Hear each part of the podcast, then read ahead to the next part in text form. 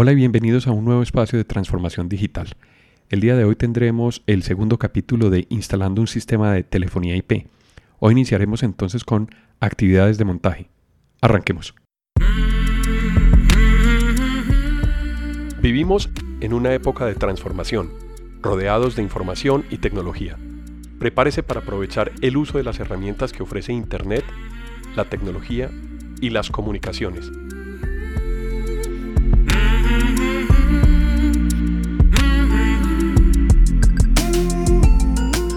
Conózcalas y aprenda cómo usarlas mejor. Bienvenidos.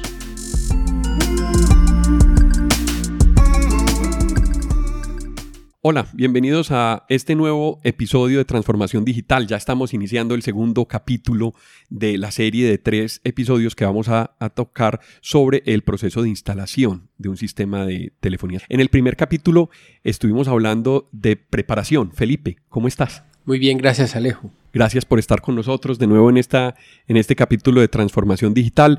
Y eh, el día de hoy vamos a hablar de, de qué necesitamos para el proceso de instalación. Ya hablamos en el episodio anterior sobre qué teníamos que tener en cuenta para poder hacer un diseño, para poder tener las condiciones de operación, evaluar un poquito las necesidades de las compañías y hablar sobre los equipos que vamos a utilizar.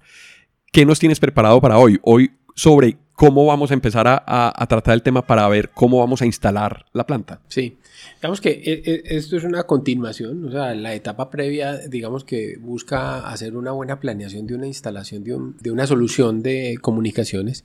El tema de la implementación, digamos que es clave porque acá hay dos elementos importantes a tener en cuenta y es el uno es el aspecto de cambio en la organización.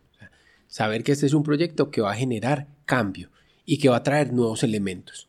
Por eso la participación de un equipo adecuado es clave. O sea, porque nos hemos encontrado que finalmente eh, acá a veces no solo hay que lidiar con el reto técnico, sino también con los aspectos humanos. Eso se subestima muchas veces. Sí. Porque generalmente llegan los equipos, le dicen, vea, aquí está el teléfono nuevo, mire, y no se explica bien cómo funciona un teléfono. A veces, inclusive, no se consultan a las personas que tienen las necesidades de comunicación y se les diseña sin, sin tenerlos en cuenta. Claro, entonces mira, no, no, hacer una buena preparación, no perfilar bien la solución y traer una solución que no se ajusta a la necesidad del cliente, Hombre, eso ya entra, pues va a generar una complicación, porque quien va a usar el teléfono, quien tiene que estar haciendo transferencias, conferencias, quien necesita algún aspecto de comunicación, pues es el usuario. Y cuando hablamos de una empresa donde, pues nada, cualquier empresa, los usuarios molestos, pues son una dificultad. Entonces, ese es un aspecto a tener en cuenta, de que esta es una solución para que una persona eh, la, utilice y por tanto eh, debe, digamos que debe llenar esa expectativa. Entonces, uno es el aspecto de cambio a tener en cuenta. Eh, otro es que esta es una solución. Las implementaciones siempre, digamos que tiene dos componentes. Lo que tienes que hacer de la planta hacia adentro y lo que tienes que hacer de la planta hacia afuera. Me explico. Toda implementación necesita, pues uno muchas veces hace los proyectos, el gerente los compra, pero, pero el detalle es que alguien es el que sabe dónde está el centro de cableado, dónde están los, eh, digamos, en la planta anterior, dónde, cómo va la extensión que llega a la planta, al altavoz. las distancias, hablamos en el capítulo anterior que las distancias juegan un papel importante. Por tanto, es muy importante tener buena planeación y tener un equipo conformado con las personas que tienen esa información. Entonces, eh, ahorita ya lo que tenemos que hacer, luego de tener este equipo, eh, el siguiente punto es eh, tener un cronograma sincronizado. ¿Por qué? Porque resulta que los tiempos de los operadores de comunicaciones no son los tiempos de la compañía. Me explico. Eh, muchas veces cuando llegamos a una empresa y la empresa ya tiene instalada una solución, entonces hay que tener en cuenta que el cliente ya está recibiendo una factura por esas líneas y que lo que él quiere ahorita es cambiarla por otras. Entonces, eh, en la medida en que esto no está bien sincronizado, pues vamos a generar una doble facturación en la compañía. Entonces, Eso hay que dejarlo controlado y minimizado, por lo menos. Es correcto. Entonces, por tanto, hay una buena sincronización. Lo otro es que el momento en el que alguien, en ningún momento, la instalación de un nuevo servicio debe dejar por fuera el anterior. Te pongo un caso que es muy común hoy. Las compañías vienen utilizando tecnologías de números inteligentes Y entonces esos números inteligentes son, son números que, a los cuales yo les tengo que decir, bueno, eh, por favor, todo el que llame a este número XXXX, por favor, desbórdelo a este otro. Entonces yo no puedo mandar a hacer un desborde a una línea nueva si todavía toda la infraestructura de la línea nueva no está conectada y a punto. Entonces, son, son o lo otro, yo no puedo pedir que cancelen las viejas si todavía las otras no han sido desviadas. Entonces, el, elemento de, el elemento de cómo planear el, el momento en el que instalan las líneas nuevas, dos, el momento en el que hacen los desbordes, es fundamental para empezar bien, porque si no, vas a ponerle a esto digamos, una, una dificultad inicial que no tiene nada que ver con la nueva tecnología. O sea, tiene que ver es ya con logística. Con logística. Con preparación. Y entonces muchas veces van a decir telefonía IP, eso es eh, problemas con mis clientes. Entonces, evitar ese tipo de problemas es fundamental para comenzar, porque, porque mira, no hemos hablado todavía de detalles de dónde el servidor, qué tecnología y, y eh, el administrar el cambio a las personas, planearlo bien. Y segundo, coordinar bien los equipos lo que hay que hacer con los proveedores y segundo, lo que hay que hacer hacia el interior. Hacia el interior hay que tener claro que hay un momento donde hay que hacer espacio para la nueva tecnología. O sea, vamos a llevar equipos a, los puestos de trabajo, vamos a llevar equipos a los centros de computadoras, o en muchos casos, en muchos casos vamos a introducir una, un servidor que va a estar en la nube un servidor que va a estar en la nube. Entonces, como tal, va a haber que hacer unas adecuaciones de seguridad en el firewall. Ahí hablaste entonces de las opciones que tenemos disponibles para, la telefonía. Sí. Hay opciones que, son con equipos físicos y plantas locales que, que, operan internamente dentro de las empresas, pero hay opciones también de poner esos equipos en la nube. Así es. Entonces, tienen condiciones diferentes. Correcto. ¿Por qué es tan especial el tratamiento de seguridad en las plantas telefónicas? Pues mira, primero, después, eh, digamos que el, el, boom telefónico, el boom telefónico ha generado, eh, primero, como un espacio, una brecha de seguridad histórica que ha, que ha dado muchos incidentes de seguridad. Y el incidente de seguridad, en pocas palabras, está asociado a fraude telefónico que consiste en acceder a una planta telefónica y hacer llamadas de larga distancia por esa planta telefónica y ya. Esa es, digamos que la principal causa, el primer tipo de fraude que sobre estas líneas telefónicas se, se genera, ¿cierto? Que el impacto sería ahí en costos. Es decir, eh, le va a llegar al cliente una factura gigante por la operación de la... Así es.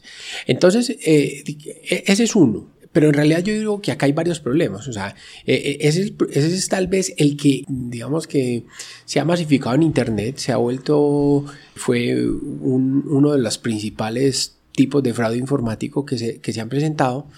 Pero digamos que tenía que ver con esa inmadurez, esa incompetencia. Pues este, digamos, esto es un, problema de calidad en la implementación que la mala calidad de las implementaciones que se están realizando. ¿Por qué? Porque no es que este tipo de tecnologías no tengan seguridades, es Sino que, no se aplican. Si muchos que no las aplican no, no, lo hacen, ¿cierto? Entonces, digamos que ese es un aspecto que hay que evitar, pero, pero no solo por eso. Yo diría que ese, ese es muy fácil de controlar pues digamos hay distintas formas de hacerlo, pero es muy fácil de controlar. Hay otro que es latente y es lo que más le cuesta a una compañía es no poder operar, la disponibilidad del servicio. O sea, sea como sea, yo no puedo traer un sistema que está hecho para hacer y recibir las llamadas de la compañía, para apoyar procesos de negocio y que no opere por tres días. Eso no lo puede hacer una compañía. Haz de cuenta que es Recibiendo eh, llamadas de servicio al cliente, por ejemplo. Eh, dile a la compañía, dile a la compañía, ¿qué, ¿qué, vas a hacer los próximos lunes, martes y miércoles sin agua y energía? O sea, pues no voy a poder operar, ¿cierto? Entonces es lo mismo. O sea, la telefonía eh, y, y, la red como tal es, un, es una infraestructura, digamos, es un servicio básico que tiene que estar funcionando todo el tiempo. Entonces, por tanto, la seguridad es clave para garantizar la disponibilidad del servicio. entonces ahí tocaste el tema, es la seguridad para garantizar la disponibilidad, es decir, para asegurar que el servicio esté operando sobre cada uno de, los, de las personas que lo usan. Nos hemos acostumbrado a que el servicio siempre está disponible, entonces no lo tenemos en cuenta en la planificación. Entonces, cuando falta, uno dice, ay, yo por qué no planeé esto, yo por qué no pensé esto, o yo por qué no tuve en cuenta tal actividad, sabiendo que era un tema logístico. Así es, así es. Entonces yo creo que uno, la seguridad es clave para garantizar que yo estoy dejando mi recurso bien en donde lo tenga, porque muchas veces te va, te va a decir problemas tan sencillos. Llega un, servidor nuevo al, rack. y no se conecta a una fuente de energía con respaldo. Entonces, por tanto, eh, el próximo corte de energía en el rack es en tres meses, es el momento en el que se dan cuenta que el equipo no quedó conectado ya porque se quedó fuera de servicio. Entonces, ese tipo de cosas no pueden suceder. Ahora, lo otro también es que ahí, ahí, vienen. Uno es cuando yo hago mi solución en sitio o cuando pongo mi solución en la nube. En la nube siempre está disponible. Ah, antes de que toques el tema en la nube, pasa también con la tarjeta de red. Es decir, el cable, tú mencionabas la energía, pero si yo no tengo ubicado bien un servidor en un espacio asegurado en donde, en donde todo el mundo puede tener acceso a un cable, se puede desconectar el cable y se queda toda la compañía sin telefonía. Así es. E, eso es una manera también de garantizar la disponibilidad del servicio. Y somos laxos o, no, no tendemos a pensar en eso. Y mira que ahí, ahí eh, me vuelvo al punto uno y es la buena conformación de equipos. Porque esa buena conformación de equipos y una buena capacitación inicial resuelve aspectos de estos, porque resulta que muchas compañías no tienen staff técnicos permanentes. Entonces, a veces quienes, quienes los apoyan son personas que no están en la compañía. no están en la compañía. Entonces, ellos se enteran cuando ven la solución corriendo a veces. Cuando los llaman por el celular que vean. Que algo debe funcionar. Y entonces es muy difícil que un tercero llegue a darle soporte a la empresa si no le contaron qué fue lo que hicieron en la empresa. Entonces, algunos aspectos de estos, créeme, son los más comunes. O sea, los más comunes son aspectos de no hay una buena administración del cambio inicial y no hay una buena capacitación. Porque a veces eh, el, usuario final se molesta porque no puede hacer lo que tradicionalmente hacía, no porque la solución no lo haga, sino porque él no sabe cómo se hace. Entonces, esos elementos son fundamentales. Por eso, insisto, eh, esta es una solución que, debe ser pensada no solo en función de lo que ella sabe hacer, de las funcionalidades que tiene, sino que hay que dejarla con, digamos, como con la seguridad y con la disponibilidad que la compañía necesita, ¿cierto? Es muy común que antes, cuando yo no tenía nada que configurar, pues no había que hacerle nada al teléfono. Ahorita, cuando yo ya puedo poner en la planta telefónica horarios de atención, puedo lógicas de desborde de las llamadas. Entonces yo digo, eh, cuando sea un día feriado, no, cuando sea de lunes a viernes, de tal hora a tal hora, haga esto, si la llaman no contesta, vaya a este lugar. Y, bueno, ¿y qué pasa si mañana es lunes festivo? Y, o qué pasa si el 20 de julio y no sé qué. Entonces hay, diferentes cosas que, hay que ir teniendo en cuenta. O lo otro que es muy común, digan y dicen, bueno, acá ya podemos grabar. Y entonces dicen, perfecto, a grabar todo y a grabar todo, pero entonces, claro, quien administraba todo eso empieza a tener un almacenamiento y eso puede ocupar el servidor y ese tipo de cosas. Entonces ya hablaste de una lógica de, de, operación. Aquí es donde tenemos que empezar a preguntar qué es lo que necesita el negocio para ver cómo se van a atender las llamadas. Entonces digamos que hay una parte que tiene que ver con la operación física, que es el ingreso y atención de esas llamadas, y la operación lógica es la manera como van a pasar de extensión a extensión, de extensión a área o cómo van a, operar. Hablemos, describamos cuáles son los recursos que tenemos para esa operación lógica desde el punto de vista del software de telefonía. Mira, yo creo que eh, ahí también hay que empezar por, por importancia a ir construyendo unas reglas sobre la planta. Eh, lo primero son las áreas de servicio. Entonces, es tratar de definir, bueno, hay un elemento básico en este tipo de tecnologías que son como las colas o las filas, los vectores por donde entran las llamadas. ¿Qué es una cola? Una cola es una, es una forma de configurar la planta para que le dé un tratamiento a las llamadas. Digamos que las colas vienen de una sigla que se llama ACD, ACD es eh, distribución automática de llamadas, Automatic Call Distribution. Eh, eh, ese, ese elemento es clave porque esto es lo que va a permitir que la empresa pueda... Construir su lógica de atención. No, sí, la lógica y fuera de eso pueda medirla, ¿cierto? Entonces a partir de ahí puede decir, listo, eh, cada llamada, no solo antes en las plantas, las llamadas se hacían, se contestaban o no se contestaban. Ahorita yo puedo medir a qué horas entran, cuánto esperan, cuánto me demoro en contestar, cuánto me demoro en hablar, cuánto, cuánto me, el que abandonó, cuánto se demoró. Entonces yo puedo empezar a tener una serie de elementos que permiten ver qué tan perdón, qué tan eh, eficiente es mi atención, ¿cierto? ¿Qué calidad se tiene? Puedo dimensionar y poder crecer, ¿no? Yo ya debo tener otra persona, yo debo cambiar el horario. Hay muchos elementos, entonces las colas son claves para eso, ¿cierto? Y, y son claves un poco para, para darle visibilidad a eh, unos fenómenos que suceden en las empresas alrededor de las llamadas que entran, ¿cierto? De las llamadas que entran en este caso y especialmente en las áreas de servicio. Entonces, las recepciones, las áreas de ventas, las áreas de soporte, ¿cierto? Las áreas de contacto con el, con el público, con los clientes. Eso, las áreas de contacto con los clientes y, específicamente en la entrada. son llamadas que los clientes hacen a las empresas. Importante tener en cuenta entonces cómo funciona dentro de la compañía el proceso de venta, cómo lo atiende. Todo eso entra a, cómo va a verse configurada la planta para poder atender las llamadas y generar las colas. Hay otro recurso distinto, es el IBR.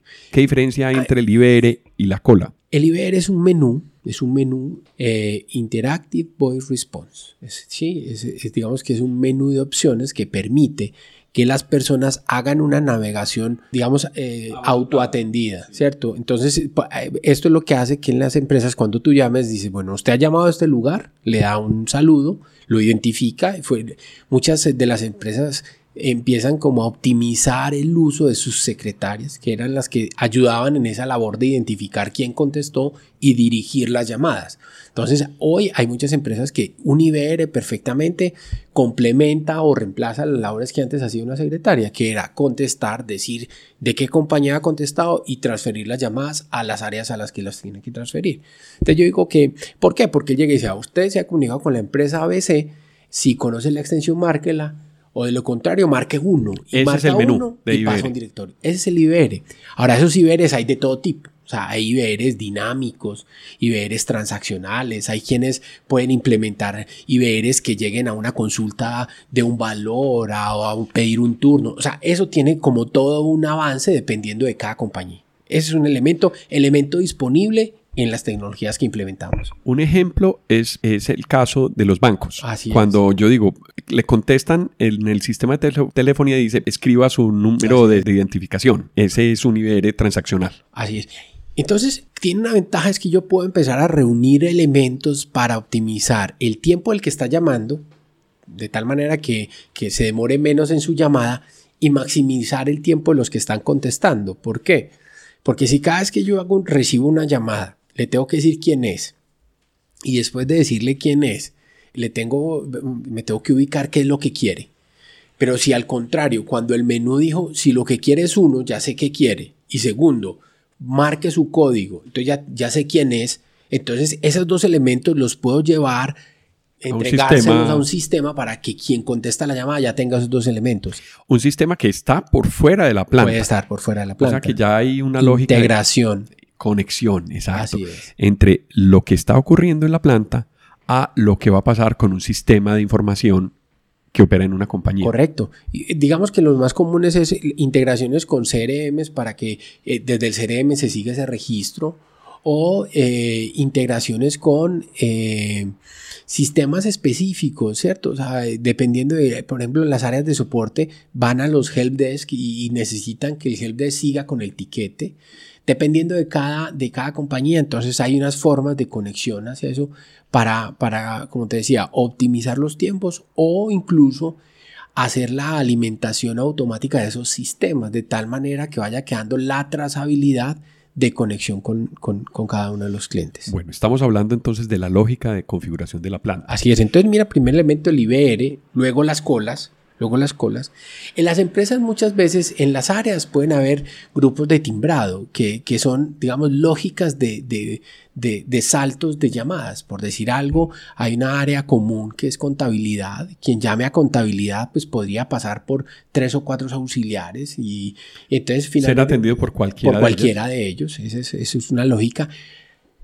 También disponible hay otra muy común y es, y es, bueno, ya de cara a las extensiones en general y es la posibilidad de implementar Sígueme. O sea, una opción de sígueme es una lógica sobre cómo debería comportarse cada llamada que vaya a mi extensión. Por decir algo, eh, a, un asesor comercial o a un, eh, o a un gerente, yo podría configurarle. un operador alterno que atienda esa llamada. Sí, llámeme acá. Si ya ha determinado tiempo y no contesta, váyase allá. Yo puedo dirigir esa llamada ya sea a una extensión o a una cola. A, a donde quiera a una extensión, a una cola, a un grupo de timbrado, un IBR, desbordar a un celular, puedo hacer cualquiera de ese tipo de cosas. Bueno, todo esto hace parte de la lógica de configuración. Tú empezaste hablando ahora del equipo. Hablemos del equipo. ¿Cuándo es pertinente que esa planta se configure en sitio, en el lugar de trabajo del cliente? ¿Y cuándo es pertinente que se instale en la nube? Muy bien. Digamos que, a ver, la nube tiene unas ventajas grandes y es que una de ellas es que yo voy a tener un equipo con unas disponibilidades altas. O sea, estoy usando infraestructuras de centros de datos. De centros de datos, de data centers, con respaldos, con almacenamientos, con lógicas de réplica, de backup, una serie de aspectos que son muy difíciles de, de, tener local. Pues son muy costosos. Son muy costosos. Yo puedo tener eh, la disponibilidad de poder reemplazar un disco duro, de que ese disco duro no me cueste. Exacto. de crecer, de hacerle un respaldo, de hacer muchas cosas en la nube. Entonces yo diría que eh, eh, las mismas razones por las que las compañías han ido migrando sus sistemas de información a la nube son los detonantes por lo que esto se hace, ¿cierto? Por tener mayores disponibilidades, por tener mayor confiabilidad, por tener capacidad de crecimiento, por tener respaldo. Tenemos un podcast que habla de sistemas de contingencia, o sea que invitamos también a los oyentes que si quieren saber más sobre sistemas de contingencia pueden escuchar el podcast. Y tenemos otro también de servidores virtuales, donde hablamos muchísimo del tema de la nube. Entonces ahí es súper apropiado saber cómo opera la nube, cómo opera un servidor virtual para poder tomar una decisión. Finalmente entonces, la planta en la nube es un servidor virtual la planta IP operando en un servidor virtual con esas características. Así es. Digamos que uno de los elementos más importantes frente a todo el tema que está en la nube son los aspectos de seguridad que hablábamos antes. Hay que tenerlos. Pero entonces, digamos que toda esa capacidad es una de las necesidades. La otra de las necesidades que muchas de las empresas necesitan, digamos que conectividad con múltiples sedes. Y a veces se les hace muy compleja la administración de la conectividad con su infraestructura si fuera de eso, mm, no tienen en ocasiones un servidor adicional. Ellos dicen, hay unas lógicas de compañía donde dicen, hombre, no, yo, no, podemos. No tengo otro servidor, no tengo más espacio, no tengo el personal para administrar el servidor. O si se abre una solicitud, cuesta mucho. Entonces necesito un servidor con unas características. Y mi política de tecnología me lleva a que solo lo puedo hacer con estos. Y finalmente hay, hay ese tipo de dificultades locales hay, limitantes para usar la estrategia de la nube y es que una es la compañía no tiene una buena conectividad a Internet. O sea, o tiene un tema de conectividad a Internet pero, pero saturado, no administrado. Entonces ahí no va a tener un buen canal de comunicación entre sus teléfonos, sus extensiones y el servidor. Hay una estrategia, sería, digamos que destinar un canal eh, independiente para la telefonía. Cuando yo tengo un canal priorizado con una buena administración, digamos que es muy fácil más bien decir, monto un canal alterno, muy pequeño, exclusivo para el tema de la telefonía. Hablamos en el capítulo anterior muy pequeño, pero muy disponible. Es correcto. Ahí es donde la fibra óptica juega un rol. Las tecnologías de ese tipo de telefonía. Ahora, la realidad es que la mayoría de las compañías están listas para la nube. ¿Por qué? Porque, eh, eh, es muy natural tener ya una conexión de fibra óptica. No, porque las exigencias de sus otros sistemas de información o sus proveedores ya los ha llevado allá. O sea, esta es una discusión que probablemente eh, hace unos 3, 4 años todavía pues tenía, tenía como más argumentos. Hoy cada día el que, el que de alguna manera no, no está teniendo la capacidad en su empresa de hacer uso de tecnologías de, de, nube. Está perdiendo, está perdiendo capacidad de, potencia. Así es. Entonces, finalmente, no. Ahora, eh, eh, este es un tema que en la etapa previa de preparación hay que hacer una buena discusión de tal manera que... De la distribución de extensiones. Y, eh, sí, y que cada compañía entienda, el, digamos, como las capacidades de la compañía para poder determinarlo. Pero yo diría que, hombre, hay, hay tal vez otro aspecto que es muy posible que, digamos, que nos lleve a trabajar local y, y es el hecho de que una compañía tenga muchas extensiones locales y mucho tráfico local, me explico. O sea, yo, yo estoy, estoy hablando de una empresa que tiene, pues no sé. 300 extensiones, 200. Y esas 300 extensiones son de alto uso telefónico, pero entre ellas, entre ellas. Entonces, cada vez que una extensión va a llamar a la otra, va a ir hasta la nube y va a regresar. Entonces, entonces él dice, no, yo prefiero algo local porque acá el 80% es entre nosotros y solo un porcentaje pequeño allá. Entonces, ese tipo de elementos permite decir, es más práctico tener una solución local y o hacer un híbrido. Hacer una solución mixta, exacto. Así es. Donde, donde, por ejemplo, puede tener también, puede haber el caso de una compañía que tenga muchas sedes de, no sé, de negocios o de almacenes en la ciudad. Entonces, cuando se tienen varios almacenes es mejor poner la planta en la nube porque eh, de esa manera estaría más cerca de cada extensión, de cada almacén, perdón, la planta telefónica y sería una configuración perfecta. Ahora, puede tener una sede con alta densidad de, extensiones, que sí puede tener una planta local operando esas extensiones y que la lógica ya permita interconectar plantas. Eso también es posible. Eso es cierto, eso es cierto. así es. digamos que la ventaja de esto es que estas implementaciones yo no tengo que digamos, comprar de más como antes. O sea, no tengo es modular, todo es modular. Todo, yo compro uno, dos, tres, 23. O sea, lo que necesito exacto y el día que necesito comprar el 24 me vale lo mismo. O sea, es una proporción. Acá pocas cosas, pocos elementos hay que comprarlos con una capacidad adicional. Entonces, digamos que esa es otra ventaja. Ahora, acabamos de hablar el servidor, dónde ubicar el servidor. Hemos tocado también el tema de, digamos, eh, el tema de la lógica del software y configuración local que hay que empezar a hacer.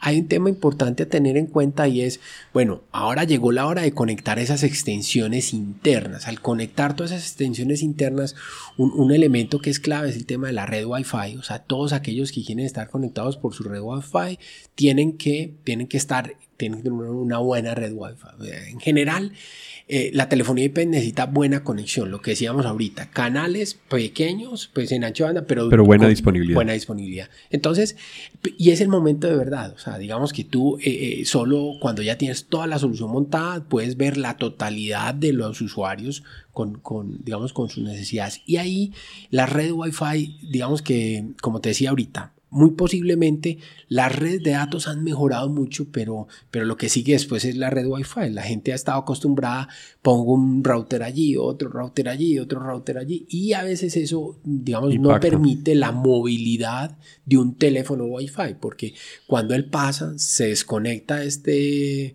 punto de acceso. de este punto de acceso y al llegar a otro punto de acceso ya se me cayó la llamada. Entonces, digamos que ese tipo de cosas hay, hay, que, tener, hay que tenerlas presentes. Es el momento en el que observamos.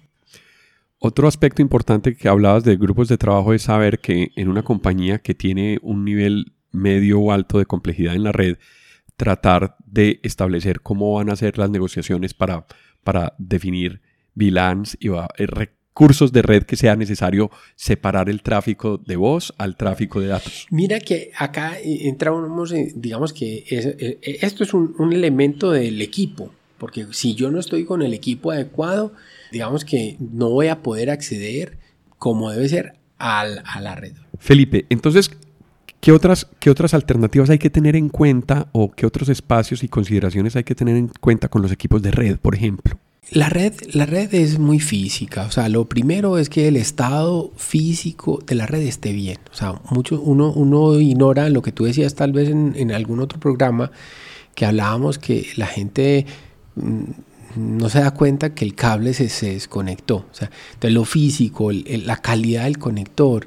Eh, y, y, este tipo son una serie de elementos que impacta tanto en la implementación, hacer la instalación con los equipos bien garantiza un buen funcionamiento, porque en una empresa pequeña, tú dejas un cable defectuoso que se deteriora, que funciona a veces sí, a veces no, y eso, eso es indetectable. La gente creería que fue la planta la que no funcionó, la tecnología la que no funcionó, y pues si es un cable que vale no sé, no vale mucho arreglarlo. Por tanto, entonces, eh, eh, digamos que lo primero es lo físico, o sea, la, la, forma, la calidad de los cables, eh, la calidad de los switches. Acá hay que tener en cuenta que en ese aspecto hay de todo en el medio. Estamos hablando de compañías que tienen hubs, switches en cascadas, con adaptadores de potencia defectuosos, hay cualquier tipo de cosas. Entonces es, una tarea importante. Hacer una revisión, saber cómo está para poder tener, tener la, la manera de corregirlo y poder salir bien con la telefonía. Y también hablamos ahorita de que hay unos tan buenos que tienen todo configurado. Entonces tú llegas y cualquier puerto no te funciona. Entonces a veces nos, hemos, nos toca cosas en donde llegas al centro de cableado y te demoras dos horas y media en tener servicio en un puerto de red, ¿cierto? O que el día que un puerto de red se daña, usar otro que está disponible también se tarda. Entonces, eh, eh, tener conciencia de ese tipo de elementos para saber a quién del equipo tienes que llamar para que te deje en, a punto los recursos que se necesitan. Entonces la red es súper clave porque ah, eh, en ocasiones eh, digamos que se pueden presentar dificultades o mala calidad en la implementación. O sea, eh, yo, diría que uno de los mensajes siempre en toda esta solución de telefonía es, hombre, las cosas que se hacen con mala calidad, pues tienen fallas. Entonces, y yo veo que muchas de las quejas que las personas tienen alrededor de las soluciones de telefonía están relacionadas con implementaciones de mala calidad, mal dimensionadas, mala calidad en los equipos, mala calidad en la infraestructura donde está instalada. Entonces, pues eh, nada de eso va, a poder operar bien. Entonces yo diría que ese es un capítulo de la red. Hay que hacerle, darle la relevancia que tiene para que pues para que las personas como que están involucradas, están involucradas, estén disponibles y conectadas con el proyecto. Así es. otro, otro aspecto de la instalación es la relación que va a tener la planta con los sistemas de información. Sí ahí cómo podemos prepararnos y cómo podemos tener éxito en ese proceso de conexión. Claro. Tocas un tema importante porque digamos que una de las, digamos como las grandes virtudes de estas tecnologías es que esto ya es un nuevo sistema de información. Esto no solo es una solución de comunicaciones, sino que como tal tiene elementos de un sistema de información que puede ser integrado con otros. Entonces hay quienes quieren que cada vez que una llamada entre quede registrada en un CRM o otros quisieran que cada vez que una persona haga una llamada también quede registrada que hizo esa llamada. Entonces va llevando, va llevando a, eh, a generar unas interfaces de conexión entre la solución de telefonía y los sistemas de información que la gente tiene. una manera interesante de, de ejemplificar esto es, por ejemplo, yo puedo tener la información del número que está entrando y buscarlo en el sistema de CRM o en el sistema de citas de o en el ERP o en el ERP para saber con quién estoy hablando y poder tener toda la historia o, el punto de atención que requiere esa persona. Sí, mira, mira por ejemplo cosas que, agregan mucho valor. Uno, eh, las personas que te voy a hablar de una compañía que vende medicamentos. Esa compañía que vende medicamentos digamos que lo importante es facturar pedidos y hacer sus entregas de pedidos. Eh, estas personas pueden, pueden eh, integrar su sistema para que cada vez que las llamadas que están ingresando a la línea de pedidos eh, puedan hacer esa consulta y traerle a la persona que va a venderle la información básica del cliente, cuál fue su último pedido, cuál es su estado de cartera, eh, y, a partir de ahí llevarlo a hacer una atención un poquito más eficiente. Entonces mejorar esos procesos que las empresas tienen de tal manera que optimicen los tiempos de sus empleados y mejoren sus resultados. Tenemos un podcast de estrategia en el que tocamos muy bien esos temas. Así es, así es. Ahí hablamos de ese tema. Entonces ese es uno. O lo otro es eh, ¿cómo, ¿cómo, gano productividad? Hay un área en donde una compañía que necesita pues, hacer, pues, cobrar su dinero. Su, estrategia de negocio se basa en alguna cartera que va teniendo con sus clientes y necesita llamarlos a cobrar. En ese tipo de cosas yo podría automatizar incluso parte de sus llamadas y decir, desde el CRM, cada vez que se paren en un cliente, le clic un botón y genere una llamada. Entonces ahí es el sistema de información del CRM el que va a activar situaciones en la planta de tal forma que la persona que necesita llamar se ahorre un minuto de una llamada o de, digitar un número o el error, ese tipo de cosas. Eso, eso en, calidad de servicio, eso impacta muchísimo a los usuarios. Total. Entonces es muy bueno tener en cuenta eso para, para poder darle calidad y agregar valor al relacionamiento con los clientes y a la operación misma. Así es. del negocio. Eh, mira, mira, pasa, pasa mucho que estos sistemas, digamos que eh, estamos entrando en un, digamos, como en, un escenario de innovación, o sea, porque muchas de las empresas no tienen nada de lo que estamos mencionando. Como no hay herramientas que permitan hacer eso, entonces no pensamos más allá y ya teniendo una planta, un sistema de telefonía con estas características, empiezan a abrirse oportunidades. Claro, yo, yo diría que nadie que tenga dos personas cobrando cartera en su compañía pensarían en voy a montar un sistema de call center para mis dos personas. Hoy puedo hacerlo. Nadie que tenga una persona se va a montar mi call center. Sí, ¿cuántas personas? Una, pues una. Porque es que la realidad es la siguiente. Una persona que hace eh, a mano, manualmente sus llamadas, contactará 50, 60 personas en un día. Una persona que automatiza ese proceso, lo integra con un sistema, puede hacer 150 llamadas, 200 llamadas en un día. Entonces, eso, eso realmente eh, en una empresa, eso, eso, genera como un impacto importante en la productividad y la eficiencia de un proceso de negocio. Bueno, ¿qué más nos queda faltando para terminar el proceso de instalación? bueno, yo diría que la instalación también hay que tener, hay que, digamos que en este caso, cuando eh, es como los legos te llegó tu caja de Legos y ¿qué más me queda faltando? Pues diviértete el resto del tiempo, realmente. Queda faltando la operación. Exactamente. Entonces hay que entender, hay que entender que la implementación debe tener un alcance y lo que hay que definir es una línea base de configuración, una línea base que tenga bien lo fundamental. Para poder arrancar. Claro, para arrancar y por lo menos uno, continuar bien todo lo que se trae y los elementos nuevos dejarlos a punto, de tal manera... Que sean fácil implementarlos, que tengan una línea de, implementación. que tengan un grado de implementación en la instalación. Y segundo, abrir, empezar a, digamos, a abrir como fases de implementación según la prioridad de cada negocio, porque eh, eh, es importante que, digamos, que hay una armonía entre el proceso, la tecnología y las personas. Y entonces yo, probablemente es más fácil montar un servidor de telefonía que hacer que una organización adopte una nueva forma de hacer algo. Por eso alinear eso va a, tener, va a tomar un, tiempo. Y va a tener un impacto. es correcto. Entonces por eso es muy importante tener claro que esto va a tener unas fases y que lo que se viene es más un proceso gradual de implementación, que en la operación hay que irlo haciendo. ¿Por qué? Hablamos ahorita de sistemas con los que hay que integrarse, pero yo también me puedo integrar con el correo electrónico. Eh, ¿Para qué? Para que mis buzones de voz vayan al correo electrónico. Yo puedo, yo puedo hacer videoconferencia, yo puedo integrarme con, con otros sistemas de telefonía, con otros proveedores, yo puedo crear botones, eh, apoyar las estrategias digitales de redes sociales y de mi página web con la telefonía.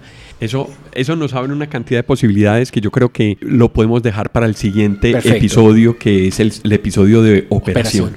Felipe, muchas gracias por estar con nosotros, por estar acompañándonos en este segundo episodio. Tendremos un tercer episodio y final de esta serie contigo. A los oyentes los invitamos para que escuchen la secuencia de los episodios y de los temas que hemos tratado. Muchas gracias por acompañarnos en este momento de transformación digital. Él fue Felipe Gallego y yo soy Alejandro Peláez. Hasta pronto.